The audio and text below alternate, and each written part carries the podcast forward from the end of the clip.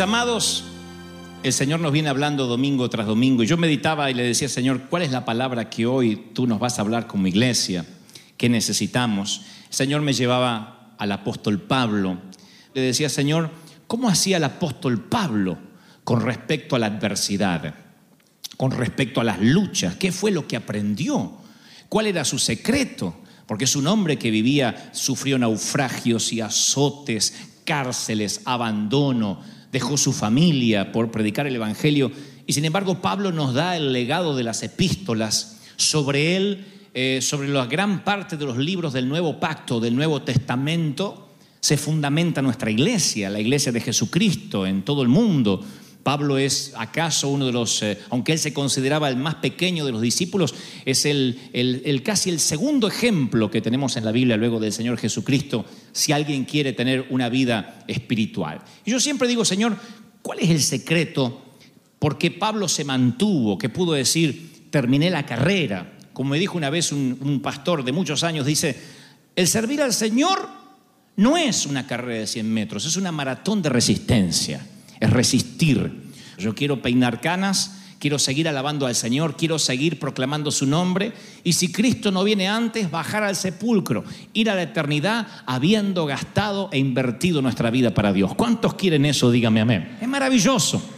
Y Pablo da, da el secreto de por qué él se mantenía en, segunda, en la carta a los Corintios. Él escribe a la iglesia de Corinto 12.7 y dice, para evitar, le voy a leer una versión más popular, dice, para evitar que yo me vuelva presumido, altanero, argentino, por estas sublimes revelaciones, una espina, un aguijón, me fue clavado en el cuerpo, es decir, un mensajero de Satanás que me atormentara. Tres veces le pedí al Señor que me lo quitara y me dijo, te basta con mi gracia, mi poder se perfecciona en la debilidad. Por lo tanto, dice Pablo, gustosamente voy a hacer alarde de mis debilidades para que permanezca en mí el poder de Cristo. Por eso me regocijo, me pongo feliz en debilidades, en insultos, en privaciones, en persecuciones y en dificultades que sufro por Cristo, porque cuando soy débil, entonces soy fuerte.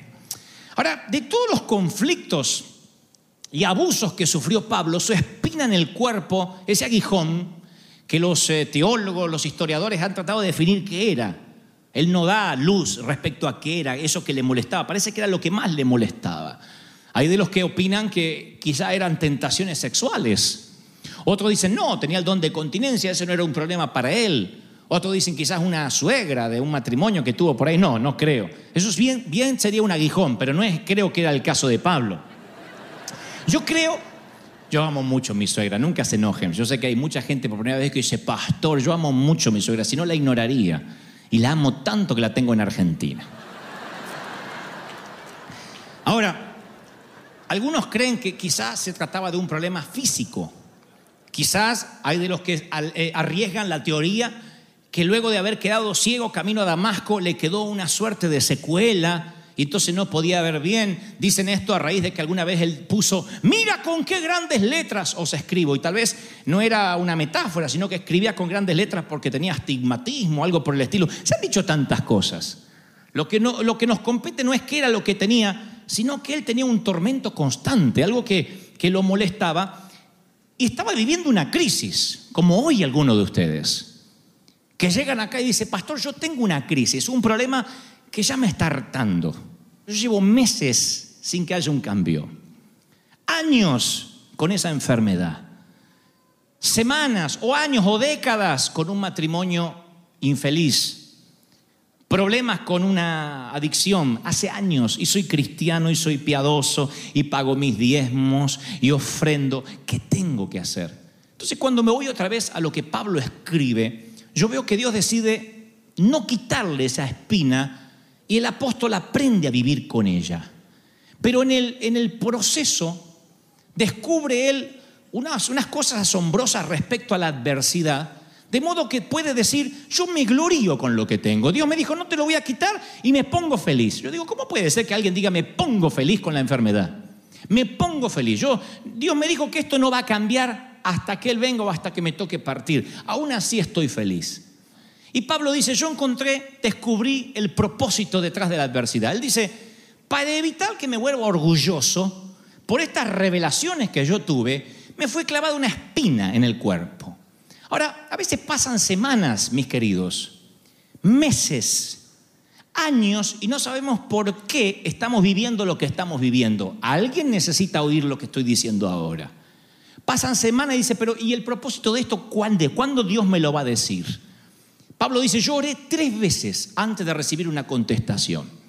Y uno lo lee así, piensa que Pablo oró a la mañana en el desayuno, en el almuerzo y para la noche tuvo la contestación cuando oró a la cena pero la Biblia no dice cuánto fue el lapso entre las tres peticiones. Quizás estuvo orando 10 años, quizá oró seis meses, y en los seis meses o en los 10 años oró tres veces respecto a lo mismo, hasta que Dios se lo revela la tercera oración. Entonces, en primer lugar, iglesia amada de River Church, Dios me dice que te diga, en primer lugar, lo primero que tenemos que entender esta mañana es que aunque te parezca imposible, y posiblemente yo sea uno de los pocos pastores que te lo diga, hay un propósito por el cual estás viviendo lo que estás viviendo. ¿Cuántos por la fe me dicen amén? Número dos, Dios decide si nos revela el propósito de nuestra adversidad o no. No es que Dios está obligado. Yo le pregunté al Señor por qué y me tiene que decir. Y nos enojamos. Hoy Dios está diciendo, no está mal que quieras saber el por qué.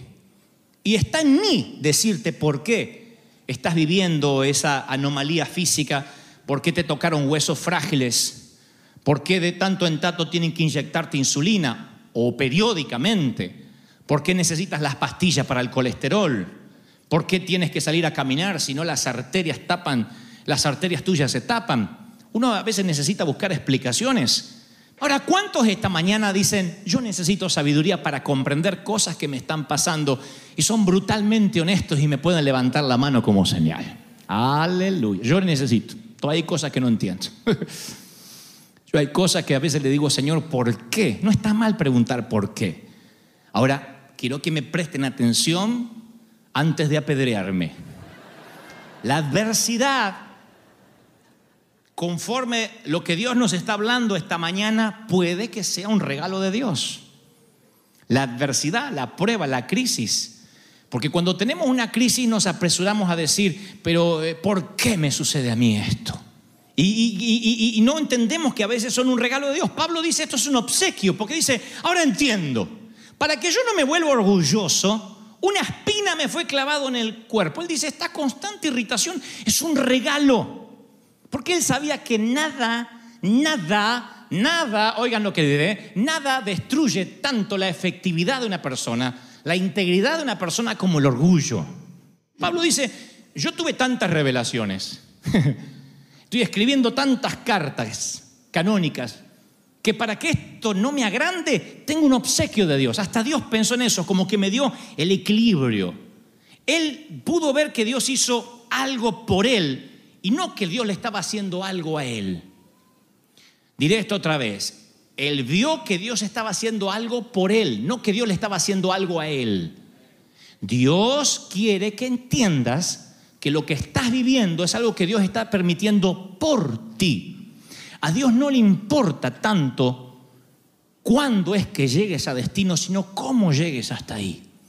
Y si Dios tiene que darte un tour por el desierto 40 años más, aunque Canaán está tres meses de camino, lo va a hacer si eso garantiza de que vas a llegar como Él quiere que llegues, como un obrero aprobado. Lo que te está pasando de directo de parte del Señor no es algo que Dios te está haciendo a ti. Dios se enojó contigo, estás bajo el castigo de Dios. Es algo que Dios está haciendo por ti. ¿Me siguen hasta ahí? Díganme amén lo que te está pasando. Aún estás pensando, sé lo que estás pensando y dices algo como, pastor, no me diga que esta parálisis es por mí. No me digas que el cáncer es por mí, porque no le encuentro el propósito de todo esto. Entonces sigo leyendo lo que Pablo escribe y él dice, una espina me fue clavada en el cuerpo, es decir, un mensajero de Satanás que me atormente. Y ahí la cosa se pone confusa, porque hace un ratito Pablo decía, esto lo permite Dios. Dios lo, lo, permite para que yo no me agrande. Y ahora dice, pero es un mensajero de Satanás. El diablo planea una estrategia y cuando uno entiende lo de Pablo tiene que retrotraerse a la historia de Job. De pronto Dios en, una, en lo que parece ser una discusión cósmica entre Dios y el enemigo, en el medio está el pobre Job. ¿Y qué hace esa prueba o eso? El diablo piensa, lo voy a destruir, a este tipo lo voy a liquidar. ¿Qué hace Dios? Transforma en bendición la, la, vida de Job y después de la crisis tiene el doble. Dios lo bendice en los graneros, en los lagares, con los hijos, con la familia. Y el diablo dice, pero che, me usaron para que le vaya bien. Diré esto y sé que el diablo lo escucha y le da bronca. Aún el diablo es a veces, ni debe saber el pobre que es usado para Dios hacer algo bueno contigo. ¿Cuántos creen esto? Díganme amén. Así que no digan, ay, el diablo está sobre mí. Cuando Dios permite una de esas adversidades, obvio que Dios no las crea, que Dios no está, no está haciendo, no es el generador de esas enfermedades. Pero cuando el padre de la mentira se mete allí es porque Dios va a hacer algo bueno contigo. Aún así te voy a decir, algo bueno va a salir de esto. ¿Cuántos dicen amén? Y Dios te consuela en las adversidades, porque la respuesta de Pablo no era lo que esperaba. Él esperaba que Dios se la quitara, pero la respuesta que Dios le da a Pablo le sirve para asegurarse de que no está abandonado, de que Dios está al control. Le dice, Pablo, bástate de mi gracia, no te voy a quitar eso, pero yo sé que lo tienes y tranquilo, te lo estoy dejando. Miren si Dios te dice algo así. Tú dices, pero no, no puede ser. Pero Dios te está diciendo, yo sé, yo estoy al control. Y el Señor me dice que te, que te diga, hijito, esa enfermedad, esa crisis financiera, esos malabares que tienes que hacer con la calculadora para ver qué pagas y qué no pagas, esa casa que el banco te sentenció que te quitarían, todo eso que te aflige, Dios dice, conforme el Evangelio de San Dante, take it easy tranquilo, todo está bajo control. Yo no voy a permitir que nada que te supere, nada te quiebre. Yo estoy contigo. Alguien tiene que decir, amén, aleluya. Y luego le dice a Pablo que su gracia es suficiente para la adversidad. Dios no le da a Pablo lo que pidió, pero el apóstol recibe algo mejor a largo plazo, porque Pablo dice, él me dijo, Bástate de mi gracia, mi poder se perfecciona en la debilidad. Y después, oigan, gustosamente, por lo tanto, gustosamente voy a hacer alarde de mis debilidades. ¿Para qué? Para que permanezca sobre mí el poder de Cristo. ¿Cuántos quieren que permanezca el poder de Cristo sobre ustedes? Le diré lo más difícil de aceptar. Y este es el meollo. Este es el key del mensaje. Lo más difícil de aceptar es que a veces Dios, como a Pablo, decide no quitar ese aguijón. Dios dice, no, no, porque así te tengo conectado. Y esto nos afecta a nosotros y a nuestros seres queridos, porque cuando vemos sufrir a alguien que amamos, decimos, Señor, ¿por qué no haces algo? ¿Han orado así alguna vez? ¿Por qué no hacen algo? A los que les gusta el fútbol, ¿Qué darían por saber el resultado Adelantarse dos horas en el tiempo y saber el resultado. Mi hijo Kevin, que sufre cada vez que juega el Barça o Argentina, ahora está sufriendo por Argentina en la Copa América, sufre, sufre. Pero él sufre, sufre y le grita al árbitro y se enoja y, él conoce pelos y señales de los jugadores. Y le digo, vamos a ganar. ¿Y cómo sabes que vamos a ganar? ¿Cómo sabes que vamos a ganar? Porque somos argentinos. Nosotros sabemos el resultado, ganamos por goleada. Cristo termina el timón. Cristo dice, yo soy el capitán.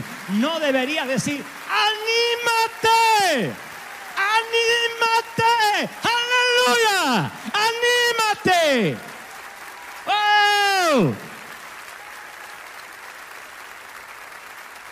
Ustedes saben, si han escuchado el mensaje que alguna vez prediqué bailando con la más fea, yo allí cuento que con todo placer yo haría cualquier cosa por ver al niño que alguna vez fui.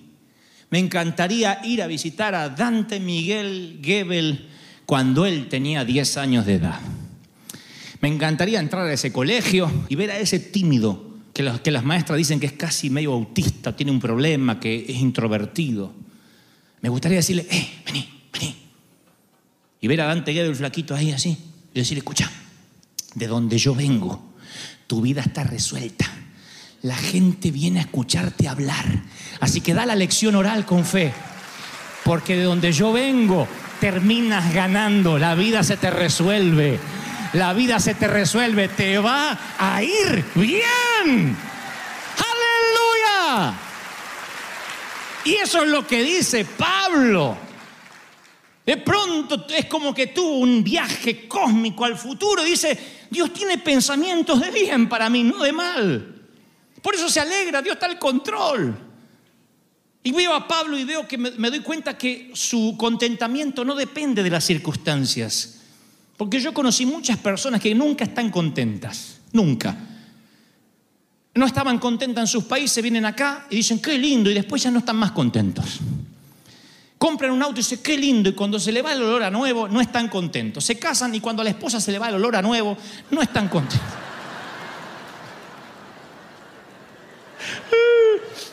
Ya, ya huele a vieja esta.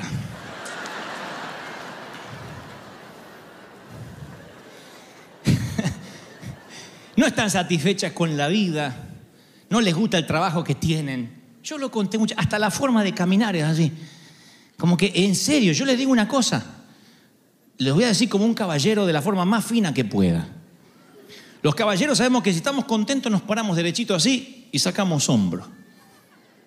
Yo nunca me paré derechito cuando yo tenía problemas con mi inseguridad, me creía poca cosa, cuando yo supe exactamente el concepto que debo tener de mí mismo, ni más ni menos, cuando yo supe que Cristo pagó un precio, Dios pagó un precio por mí con la sangre de su Hijo, yo empecé a caminar derechito. Y así, así voy a morir, eh, muerto antes que sencillo, así. Y Pablo decía, mire, porque uno dice, no, lo que pasa es que yo me voy a alegrar, pero yo lo que necesito es un cambio. Esa casa me deprime, me, me- me- me deprime la casa. Otro dice, a mí me deprime la cara de él. Cuando lo veo salir envuelto en una toalla, me deprime. Me deprime. Me, de- me- me deprime ese auto, me deprime mi, mi familia, me deprime el país, me deprime la música. Hay gente que se deprime por todo. Necesito un cambio. Si yo cambio, yo sé que voy a estar feliz. Y no. No hay otra persona que necesitaba un cambio como Pablo. Oigan a Pablo. Cinco veces recibí de los judíos 39 azotes. Cinco veces. Tres veces me golpearon con varas. Una vez me apedrearon. Tres veces naufragué. Pasé un día y una noche como náufrago en alta mar. Mi vida fue un continuo ir y venir de un sitio a otro, en peligros de ríos, peligro de bandidos, peligro de parte de mis compatriotas, peligro a mano de los gentiles, peligro en la ciudad, peligro en el campo, peligro en el mar, peligro de parte de los falsos hermanos, que son los peores. Pasé muchos trabajos y fatigas. Pero yo me regocijo en todo, en insulto, en privación, en persecuciones, porque sufro por Cristo, porque cuando soy débil soy fuerte. Y le dice después a Filipos, no es que yo diga esto porque esté necesitado, Filipenses 4:11. Yo he aprendido, oigan esto, yo he aprendido, he aprendido, no, he- dice, yo no, no dice yo me siento feliz. Yo he aprendido a, estar satisfecho, a estar contento, a estar feliz. Entonces, ¿y se aprende eso? Y parece que sí. Nosotros decimos, no, si no me nace, no, no me nace, no me nace. Pues que no me nace. ¿Y, y por qué? Porque vieron que algunos cantinflean. Una vez se vienen a la, a la- Yo creo que Cantinfla hizo más por el pueblo latinoamericano que muchos próceres. Porque a veces le pregunto, ¿cuál es tu problema? No, no, que yo estoy feliz. Lo que pasa es que a veces la tristeza me embarga de un modo que quita la felicidad y la hace un poco más menor. Digo menor en comparación a la mayoría de edad, que no tiene que ver con la minoría, pero si la mayoría está de edad, el confrontamiento no se debe. Pero es ahí el punto. Y cantinflean. Y su cara es, estoy triste y tratando de buscar una explicación y no la encuentro. Pablo dice, yo no digo esto porque esté necesitado, yo aprendí a, a- a estar satisfecho en cualquier situación que me encuentre. Sé lo que es vivir en pobreza y estar satisfecho. ¿Cuántos dicen, yo estaría satisfecho si me toca vivir en pobreza? No les creo, no digan amén porque no es así.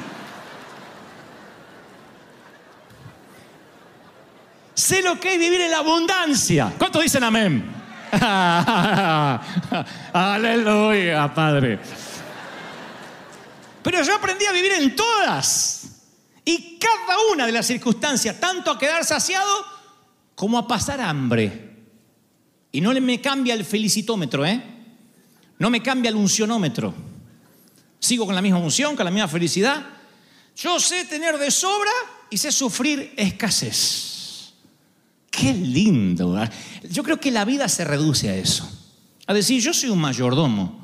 Y a veces el dueño de la casa dice, come de todo lo que hay, usa los autos, usa la casa, todo. Y a veces viene y dice, no uses nada, a, a dormir al granero. Y mientras tenga trabajo yo estoy feliz. Yo creo que la vida se reduce a, a mí me encanta tener salud, Dios me la conserve, me regale sanidad divina, me voy a cuidar, no voy a comer comidas grasosas, reprendo el espíritu del payaso Ronald, voy a comer saludable, voy a caminar, pero si me toca por un avatar de la vida, por una soberanía de Dios, por un infortunio divino, tener que cuidarme con la sal en las comidas eh, o tener que depender de un medicamento, no voy a estar diciendo, oh, qué alegría, pero me voy a contentar. Podría estar muerto. Me voy a contentar. Cuando tenga hambre me voy a contentar porque a lo mejor el propósito es que ayune. Cuando esté durmiendo con la cama dura y, a lo mejor el propósito es que me levante a orar, me voy a contentar. Cuando te contentas y aprendes a ser feliz, sea cual sea la circunstancia, oigan lo que les diré, Satanás pierde su poder y su autoridad para hacer nada, porque te contentas siempre, porque no puede robarte el gozo. Oigan. Y por último, Pablo dice, no solo me aprendí a contentar, y les regalo esto para terminar, sino que él entiende que además de regocijarse, todo lo que le pasa no lo toma como algo personal. Oigan lo que les diré. Me prestan atención un minuto más, díganme, amén. Lo que te pasa, lo que te pasa. Oigan, ol- ol- olvídense en el resto del mensaje si no tienen mucha retención memorial, pero no olviden esta palabra, esta frase. Lo que te pasa no es personal. Pablo entiende que lo que le pasaba era para que Dios se glorifique.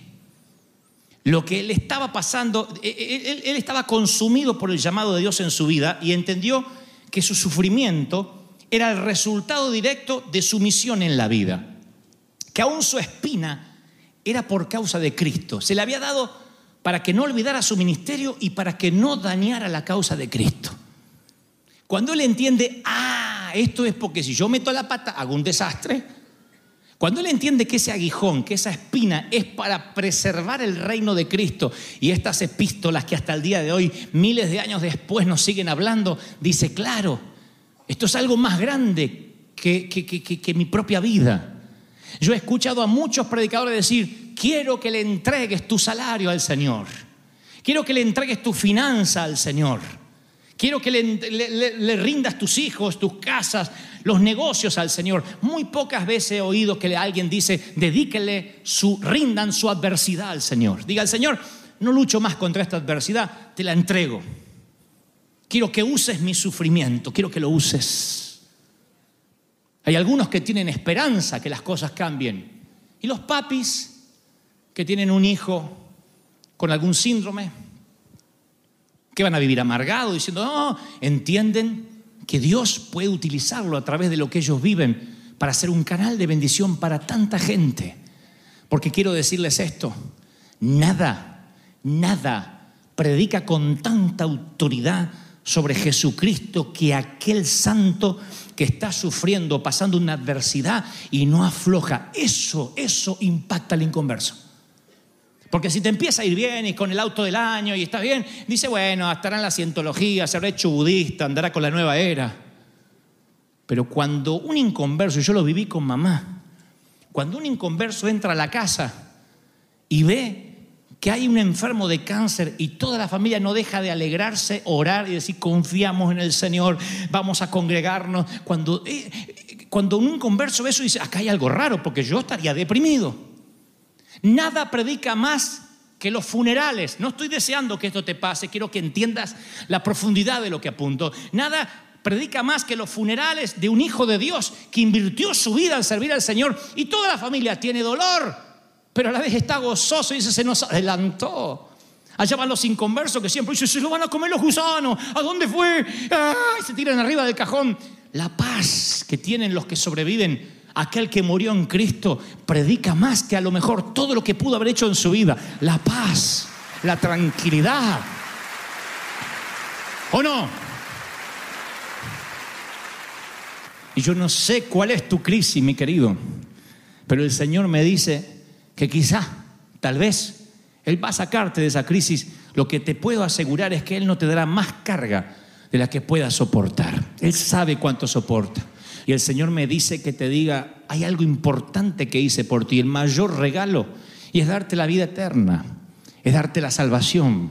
Y después la salud, las finanzas, la felicidad, tal vez venga, tal vez no, tal vez tengas que esquivarla, buscarla. Hay gente que busca la felicidad toda la vida, hay gente que busca el amor de su vida toda la vida y algunos lo encuentran, otros no. Pero nada de eso determinará jamás tu contentamiento. Cada domingo vendremos aquí y alabaremos a Dios como lo hicimos hoy, como si todo estuviese perfecto, porque Dios dice, ganas el partido, ganas la batalla, yo estoy al control. Alguien tiene que creerlo y decir, Señor, yo creo, creo, creo, creo, creo, hay fuerza. ¿Cuántos reciben? Dice, Señor, esa es la palabra, la palabra para River Shore ahora. Yo estoy contigo todos los días, todos los días, todos los días, todos los días.